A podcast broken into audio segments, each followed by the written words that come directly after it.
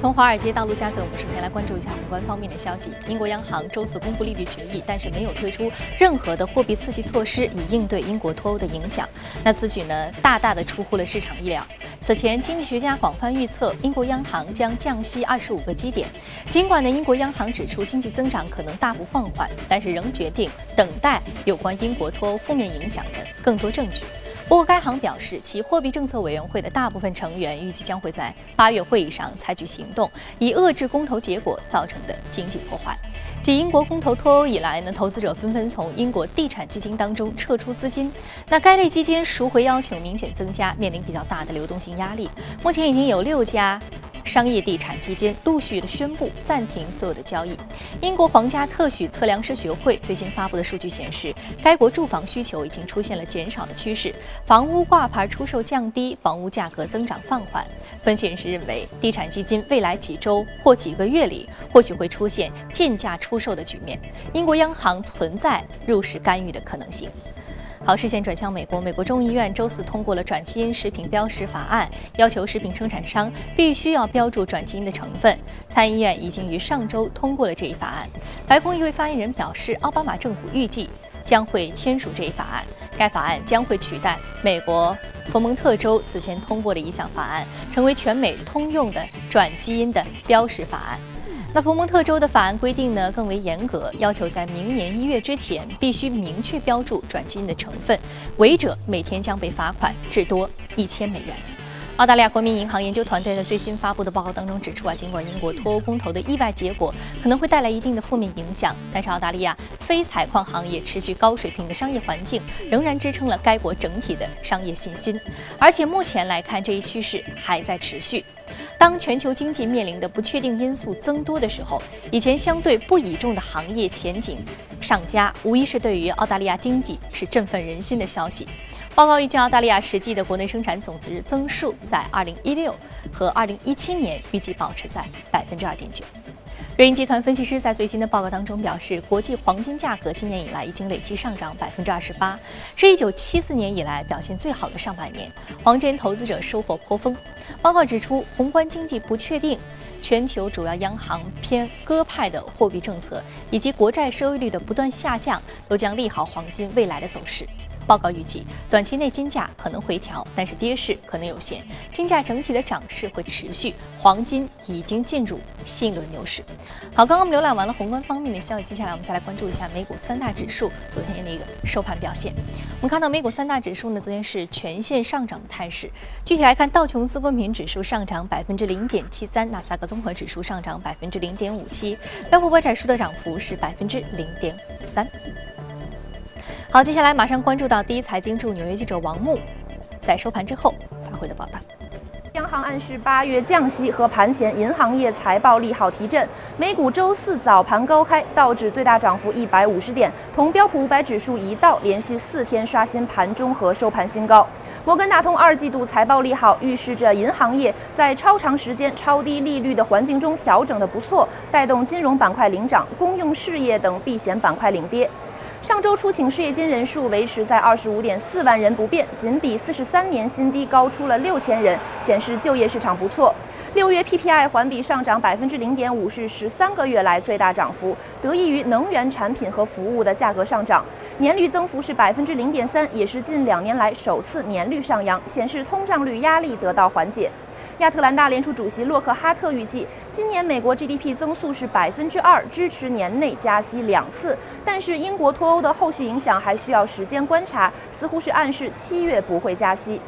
个股方面，日本即时通讯软件 Line 以 LN 的交易代码在纽交所上市，开盘价是四十二美元，比发行价高出百分之二十八。早盘时一度涨至四十四点四九美元，令公司市值突破八十八亿美元，成为今年全球最大的科技 IPO。Line 的月度活跃用户约近两点二亿人次，核心市场是东南亚和日本。公司希望借上市融资实现全球扩张。非常感谢王木。好，接下来我们马上进入到今天的节目重点，来聊一聊量子通信板块。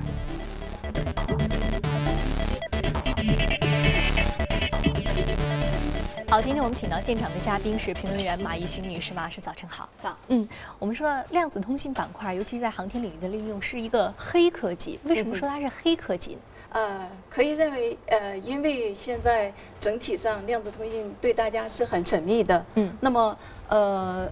在传输的过程当中，很多人会以为它是光速飞行，或者是说脱离开实体的物质，但实际上它是，呃，是一个加密技术，是一个很新的，呃，脱离开原来的。传统意义上的一些传输的方式，所以从这个意义上或者是角度上来说，呃，基于大家的不是特别的熟悉和了解这个领域，会有这样的一种称谓，以及对它呃更为神秘的这样一种认知。嗯嗯。那我们说到，其实量子通信这是一个非常重要的一个信息传输的一个渠道，或者说一种技术啊。对。而且它在这个军网的运用当中是非常多的，而且它能提升整个军网的效率。是的。应该说，这个是我们未来在“十三五”的建设的过程当中，是一个非常重要的一个项目。它已经被写入到呃“十三五”的规划纲要里面去，而且国家投入了上千亿的这样的一个专项的基金来建设。所以我们知道，接下来马上，也就是在呃这个月的月底，或者是下个月的呃，也就是八月份，嗯，就要发射。全球的首颗，呃量呃，也就是说地和空之间的这样的一个呃量子通信试验卫星。那么呃这个之前呢，在其他的国家是没有的。所以就是说，在这个领域，我们现在已经基本上处于最前的最前端的这样一种序列里面。那么呃，随着这个科技的发展，也就是说，首先在军用的这种领域里面，我们看到的就是。刚才说的这种加密技术，因为它是密钥的加密或者解密，也就是解放军可以通过瞬间的呃信息的传输而不被破解，任何的黑客在理论上都无法破解的这样的一种快速的传输，完成一些机密信件以及作战信息的传递。那么对于我们的未来在信息战信息战当中的这种呃能量的提升、地位的提升，都是有大有裨益的。所以就是呃刚才提到这个。呃，首颗的实验卫星发射之后呢，我们后续还会进一步的发射相应的卫星。到二零二零年的时候，在亚洲和呃欧洲之间就会建立起来这样一个洲际的呃通量子通信的网络。然后到二零三零年，全球化的这个网络基本就搭建完成，属于一个广域性质的量子通信的网络搭搭建。呃，那么配合着这个，我们还知道就是。现在也就是九月份要发射的天宫二号，现在到了酒泉之后呢，已经开始首次的这样的一个空地的试验试验阶段，而且呃，应该在后续的时候还会有进一步的动作的出来，比如说今年可能年内就要完成的，在北京和上海之间的一个高达呃，也就是说非常非常长的一个网络。正常来说，因为量子通信只有五十米的这样一个距离，因为它必须有一个实体的。物质的这样的一种过渡才能传递。那么，呃，北京和上海这个是两千公里左右的这样的一个网络是要搭建完成，然后在杭州和上海之间，呃，以及在相应的一些在乌镇，比如说，呃，一些网广域网络的这种搭建，可能在年内都会完成。所以，呃，应该说国家投入了巨大的这样的一个呃能量和资源，首先在军用方面去进行相应的刚才提到的军网这个。信息化的方面的提升，同时在未来在民用领域也会有非常非常多的步骤的体现出来。嗯嗯，我们知道民用领域有还是依然有很多的这样的一个拓展的一个空间啊。我们知道军用、民用，呃，在这样的一个甚至商用未来的这样一个布局都是非常的广阔的。那它本身还是有一些技术的优势的。对，嗯，非常非常明显的优势就是刚才提到的，在理论上基本是不能破解，所以它就是无条件的。无条件的安全，因为它是一种密钥的加密，它不是就是传统意义上说快速传输完成也好，或者是说简简单单的就是呃通过一种传递呃隔绝也好，所以这样的一种方式呢，呃，基本就是现在没有破解的技术，所以呃，因为我们看到的就是，如果说正常来说你要。呃，进行这样的一种呃，就是呃，可以认为在原来的传统意义上的这样的一个信息传输之中，如果通过现在的天宫二号的这样的一种呃量子呃级别的计算机，呃，那么现在几乎是可以在一个小时之内就可以完成。那么如果退回去，时间至少得需要大约一百年的时间，所以这是一个呃飞速、飞速、急速的，可以认为是一个发展和飞跃。那么呃所带来的就是说，呃应应该可以认为，随着量子计算机的发展，被破解的这样的概率是在增大。但是就是因为这种技术的发展和飞跃所带来的挑战以及应对，是相应的这样的一种。不破解成为可能。嗯嗯，所以说技术的飞速发展，使得这样一种加密技术变成了一个非常尖端的一个科技。对，商用、民用，还有这个军用，都已经有一个非常好的一个前景的预期了啊。是的。所以说，我们说通信技术，尤其是个量子通信技术，在未来的一个前景，确实是值得期待。对，应该说，呃，应该说，咱们的这个民用方面，老百姓是有很多的可以期待，比如说未来的在量子手机的应用上面。嗯。那么，呃，我们就不用担心手机的一些信息可能会被盗，或者是。类似像 iCloud 的一些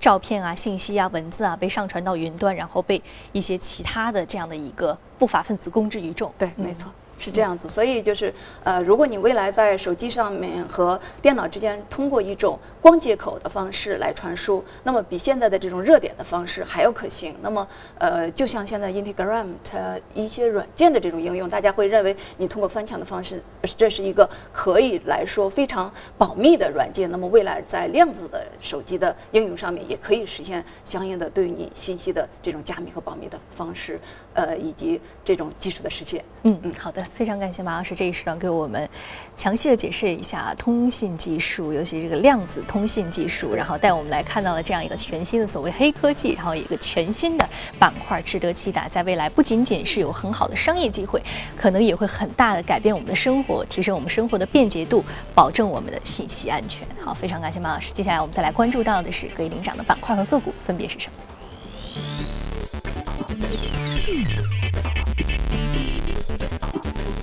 融、基础建材、服务业、科技和工业产品的板块是领涨。另外，我们再来关注到的是个股方面。个股方面，来自于工业金属与矿物、半导体、应用软件，还有这个药品和食品商店的板块的个股是领涨。那今天我们要重点说一说的是照明设备与半导体。克里科技上涨幅度百分之十点六一，目前的价格是二十七点七四美元每股，也是收购旗下能源部门，也是一个行业间的兼并重组的一个举措，所以使得它的股价出现了一个异动。对，这是最主要的因素，因为，呃，还记得就是当时年初的时候，咱们其实是谈到过海航科技下面的呃天海投资收购美国的英买科技。六十亿美元，那么当时其实是非常轰动的一件事情，其其实也是涉及到美国国家安全的这个芯片的技术。那么这个呃英飞凌，也就是德国的英飞凌的公司，也是一家芯片公司，现在它也来收购美国的可瑞下面旗下的这样一个半导体的公司，因为本身可瑞就是主要做半导体的业务。那么这一块我们看呢，它是用的八点五亿美金。那么里面会涉及到七点三亿是从银行的融资，另外有一点三亿是自筹的这种方式，应该在年内基本就可以完成。所以这件事情的发酵呢，呃，可以认为是主要带来这只个股的一个上涨的动力。而且应该我们看到的就是，呃，德国的英飞凌呢，因为它主要做的是我们也是在前面给大家提示过的，也就是在物联网。电呃电动车以及相应的可再生能源这样的一个快速飞跃和发展的时候，所需要的这种移动的基础设施的建设是势在必行的。那么肯定是要走在前列。那么这家公司就是做这种前端性的布局的公司，所以它的战略布局已经展开。去年的时候，它还收购了另外一家美国的。涉及到在呃电源能源方面的这样的一个部门的公司，所以这次的动作是它的第二步，也可以认为它是在这个呃已经是快速的行进的过程当中。未来应该科瑞，因为它已经测算过，整体上科瑞每年的营收应该会达到三点八八亿，应该是在它的这个收购的预期的上限，呃，应该说是未来前景非常好的这样的一个业务。那么所带来的就是。这家子公司到它旗下之后，每年的营收也会达到一点七三亿美金。那么整体上会提升它未来的盈利空间，也就是它刚才的战略的布局的实现，以及这种高营收、高增长的市场的建设的过程当中，会给它带来呃一种长足的、持续的产业链的这种支持。嗯，我们说未来它还是。会有很好的一个营收的，所以说它的这个收购标的对于它来说是物有所值的。对，战略呃战略上一种呃必要的、重要的一环。嗯嗯，好，谢谢马老师这一时段点评，这也是正在直播的从华尔街到我家嘴。接下来进一段广告，广告回来继续接着聊。欢迎回来。接下来我们来来浏览一组重要的全球公司资讯。全球农业领域仍有望诞生巨无霸供应商。在一个多月之前呢，收购邀约被回绝之后，德国化工与制药巨头拜耳周四将对其美国转基因巨头孟山都的收购报价从原来的六百二十亿美元提高至大约六百五十亿美元。这一价格较孟山都五月九号未受并购消息影响的收盘价溢价百分之四十。拜尔在邀约当中还提出，如果说交易因为反垄断原因最终流产，将向孟山都支付高达十五亿美元的契约金。美国权威杂志《消费者报告》周四敦促特斯拉停用其 Autopilot 的驾驶辅助系统的自助转向功能，其到升级到这一功能以确保驾驶者将手放在方向盘上。该杂志还呼吁特斯拉。更改这一功能套件的名称，因为呢，Autopilot 可能危险的让人误以为特斯拉的车能够自动驾驶。特斯拉目前呢，正因为自动驾驶功能导致的两起事故，接受美国交通管理机构的调查。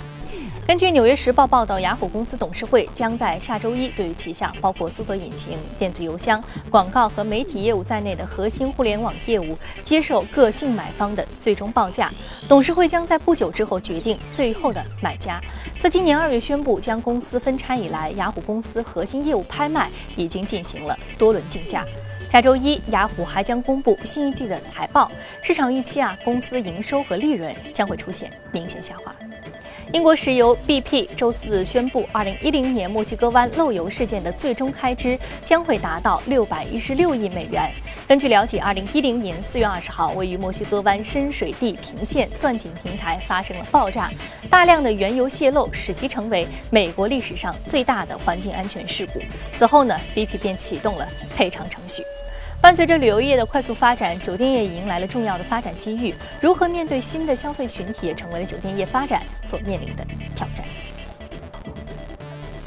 数据显示，二零一五年我国接待国内外旅游人数超过四十一亿人次，旅游总收入突破四万亿元，同比分别增长百分之十和百分之十二。对此，温德姆酒店集团大中华区总裁刘晨军指出。酒店业作为相对传统行业，面对新的消费群体，酒店业急需创新，把新的元素带到这个行业中。对于我们这个现有的品牌定位，从原来的排排坐到现在的，根据呃我们的消费者，特别是商旅、家庭客人，特别是千禧一代、八零、九零、零零后的，他的新的消费需求，可能已经从原来的提供接受标准化服务，到现在的要做自由定制式的服务，这么样一种转变。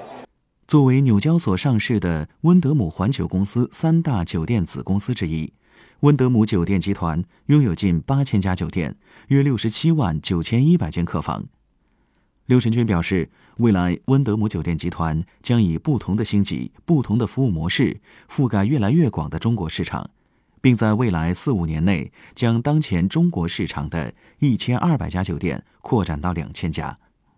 过去的酒店发展。只集中在所谓的一线城市和二线城市，而现在我们很多新的焦点，比如说，呃，准二三线城市啦，比如说新的旅游地产的景点啦，包括我们的这个经济新区啊，其实都是需要我们的酒店集团，特别是国际品牌需要有给予极大的关注的。好，刚刚我们浏览完了全球的公司资讯之后，我们再回到资本市场，关注一下值得关注的板块和个股分别是什么。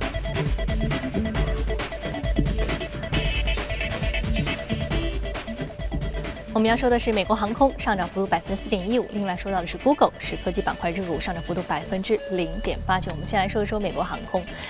嗯嗯，因为航空航天。呃，和军工这一段时间是持续多周，已经给大家都在说。但是就是因为最近时间，呃，和后续的一段时间，消息层面的发酵会持续，包括呃，我们国内在相关的这个领域也会有更多的这样的一些高精尖的技术的这样的出炉，所以呃，可以认为这个板块持续是有资金的流出，所以就呃建议大家会持续的去关注到。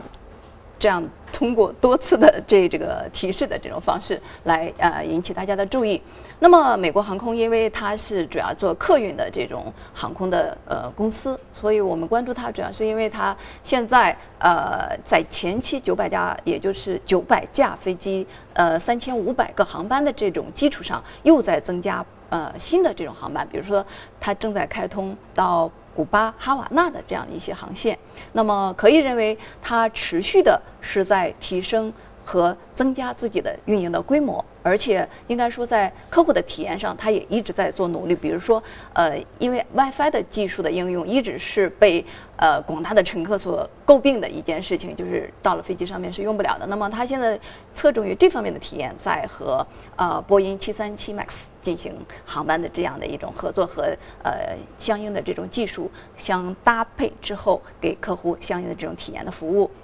另外呢，我们还看到的就是它在这个空呃，就是乘客的这个过境的时候，也就是安检的过程当中，因为普遍大家在经常的排队的过程当中是比较有多的不满和苦恼的这样的一种现状，特别是一些极客。那么现在呢，它通过这个加快呃安检的程序，可以缩减百分之三十的时间。应该说，在用户体验这个呃程序上，它一直在做努力，可以认为是呃基于呃更多的。是客户满意度的这样的一种呃自己主动性的能动性的这种要求。那么我们还看到，就是在呃相应的这种金融的服务方面，它也在和相应的一些公司呃进行搭配性的合作，比如说和巴克莱呃和花旗，呃在机场的这种 VIP 的呃休息室啊，或者邮件啊，甚至更多的层次上面也在进行合作。所以呃我们看到，就是去年它的整体的。这样的一个盈利水平已经是比较有跨度的，增加了百分之一百六十以上。所以，呃，未来应该说，在相对油价比较低的这种范围上，以及它从六月才开始进行的这个反弹上，还有一定的反弹的空间。当然，还是刚才提到的，为什么说航空就是基于刚才提到的航空航天和军工，一直有更多的机会的存在。所以。呃，应该说在后续，我们刚才提到的天宫二号在。九月发射，那么十月份，那么未来的这个长时之后会和呃天宫二号进行对接，那么一系列的这些。呃，都会成为航空航天军工的发酵的因素。建议大家持续的去关注到这个板块的一些机会的存在。嗯嗯，我们看到有很多的发酵因素啊。那其他我们再看到快速的浏览一下另外一个板块啊。我们说这个另外一个板块啊，Google。我们昨天在其实节目的最后有一个非常重要的新闻，就是像 Google 现在已经完全转型成为一个科技公司，它已经不是说一个搜索引擎作为主要业务了啊，包括这个 VR 技术，包括之前的 Google 眼镜。还有包括这个 Google 无人驾驶汽车的研发，所以整个 Google 现在的这个科技转型倒是非常的令人瞩目。对，所以我们今天提它，主要也是基于量子科技。因为它现在也已经开始转型做后量子时代计算机的加密技术，那么它作为一个黑科技的技术，它自己的关注可以认为它确确实实是持续的走在科技的前沿领域。那么美国，呃，我们刚才提到中国是首颗这样的一个量子通信实验卫星的发射国，所以我们会成为，呃，在未来并驾齐驱也好，或者是甚至超越它也好，应该是在未来是。呃，大概率的事件，所以，呃，他现在也在做这样的一个数字的研发，呃，也就是我们可能很多人用过 Google 的它旗下的这个 Chrome 的浏览器，那么它现在就是用这个浏览器和它的服务器向大家来进行相应的这个刚才提到的量子加密技术的实验和相应的技术的提升。那么主要也是应对刚才提到的量子计算机发展之后有可能的这种破解技术，以及呃未来可能黑客在这块的这个种攻击。所以呃随着量子科技的这种发展，很多的公司都会关注到这方面的机会，包括咱们 A 股的很多的公司都在做相应的努力。所以量子科技板块在 A 股市场来说，目前确确实实是月线已经突破的形态，还有很多的很多的资金，特别是融资的资金一直在持续的关注。内，也就是一个月之内，呃融呃融融资的资金已经达到了两百七十亿的交易的份额，所以呃在目前虽然有一个小幅的回调的这样的一种呃概率，因呃因为现在本身大盘也是一个呃短期的小反呃小反弹之后有一个回档的这样一种要求，所以呃应该说量子通信短时间跟它的这种走势比较的吻合，但是刚才提到的月线已经突破，那么未来经过震荡之后呢，还会有一波更量力的这种行情的存在，所以大家也是要持续关注到量子通信在未来能够给自己带来的更多的这种盈利空间的扩大。嗯，我们刚刚说到电子。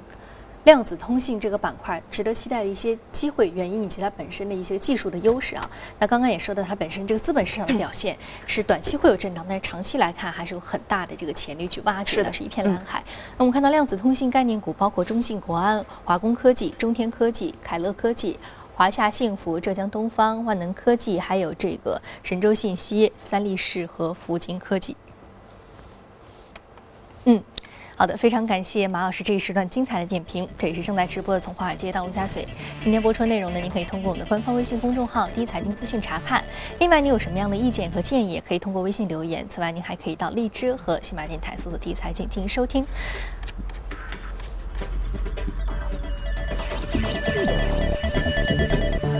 罗马红宝石是石川县耗时十四年研发的品种，甜度在十八度以上。每颗葡萄的重量超过二十克才能出货。今年是罗马红宝石上市的第九个年头，到九月下旬预计共将出货两万串，拍出一百一十万日元，约合七万三千元人民币。高价的这一串葡萄共有三十颗，每一颗的大小都跟乒乓球差不多。当天喊出最高价的是位于日本兵库县尼崎市的大型超市“生活快源队”。据悉，这串葡萄将在尼奇市的店内进行展示后，免费招待顾客。